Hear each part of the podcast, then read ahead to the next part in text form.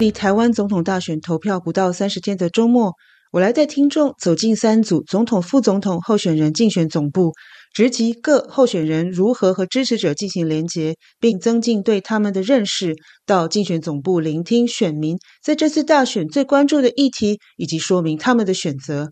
代表民进党参选总统的赖清德竞选总部设在离台北车站不远的北平东路。六十岁从事运输业的台北市民施先生和太太一起来选购募款小物。施先生亲昵的以赖嗓称呼赖清德。他说到这次大选最关注的议题，呃，我想台湾的呃呃国际地位非常的严峻。那以目前的状况来说，呃，我们选择。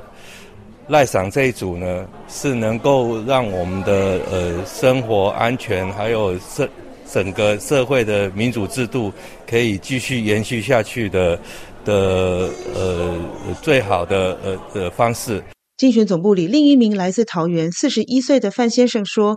因为喜爱的募款小物猫狗徽章，每天都有限购数量。这是他第二次来，特地来买猫狗徽章，要分送朋友。他直接表明支持赖清德这组候选人的理由。因为我我自己身为一个性少数，我是一个男同志，所以我会比较关心就是性别跟呃性别教育跟平等教育这件事情。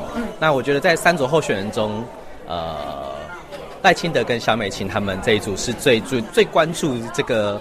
呃，性别教育的议题，所以我会最支持他们。再来走进侯友谊位在新北市板桥的竞选总部，轻易可以听到支持者表达要下架民进党。周末来担任志工的退休人士刘女士说：“因为他们实在做的太烂啦，贪官污吏一大堆，对不对？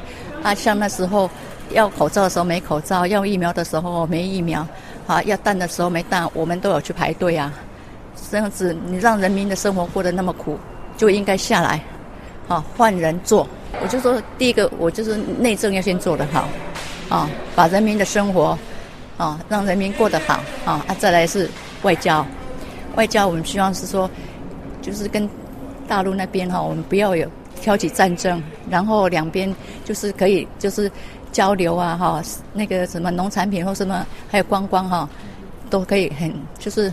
很好，很安全，很平顺的交流，这样子。好几位走进侯友谊竞选总部的民众都同样提到，最关注的大选议题是经济和两岸。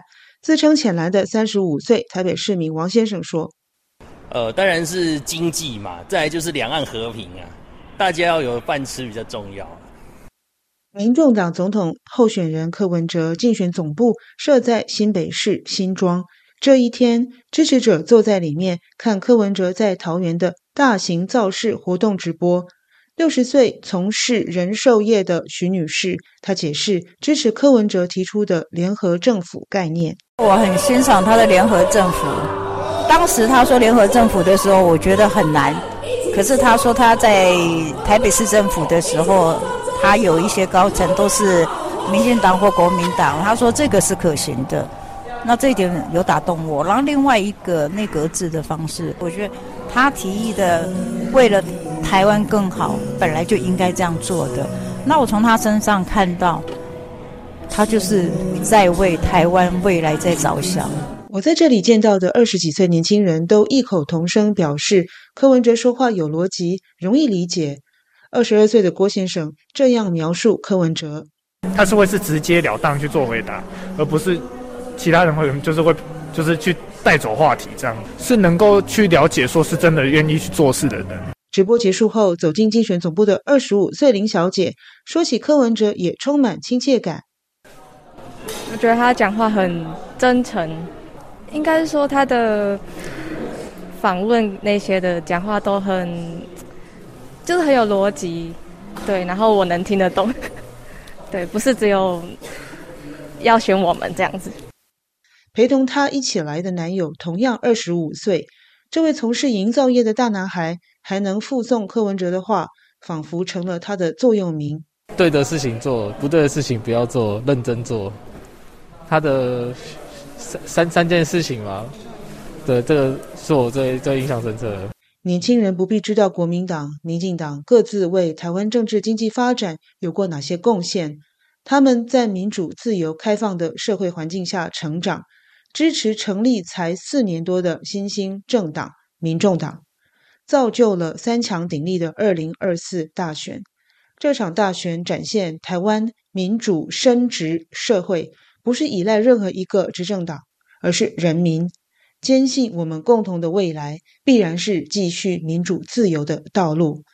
以上是本周聚焦台海，我是台湾特别记者罗院少，感谢收听。